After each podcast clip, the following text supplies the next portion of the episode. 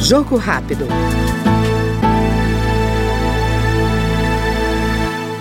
O presidente da Frente Parlamentar Mista de Apoio ao Programa Antártico Brasileiro, o deputado José Rocha, do União da Bahia, elogia uma das mais duradouras ações de pesquisa do Brasil, que está completando 40 anos. A iniciativa viabiliza a participação de cientistas e a presença brasileira no continente gelado. É realmente um ambiente que convida a todos para conhecer, porque lá se tem um trabalho é, diuturno né, dos pesquisadores em todas as áreas.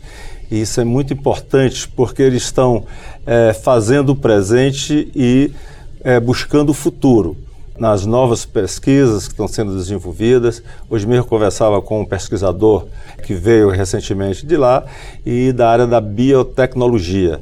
Estão muito bem avançados, eles têm os equipamentos modernos de última geração e isso gera custo. E é por isso que nós temos esse compromisso né, do Congresso Nacional, tanto os deputados como os senadores, de conseguir recursos para que eles possam tocar esse fantástico programa do Plantar. Ele não consta no orçamento, os recursos são direcionados é, pelos parlamentares através de emendas individuais, emendas de comissão, e agora nós estamos é, imbuídos do propósito de conseguir colocar no orçamento é, recursos que venham realmente ajudar muito é, o desenvolvimento desse programa lá da pesquisa, né, da ciência, da tecnologia, que com certeza vai projetar o Brasil em um espaço bem diferente do de hoje, é, projetando essas pesquisas e essa ciência que lá é desenvolvida. Nós ouvimos o deputado José Rocha, do União da Bahia, no Jogo Rápido.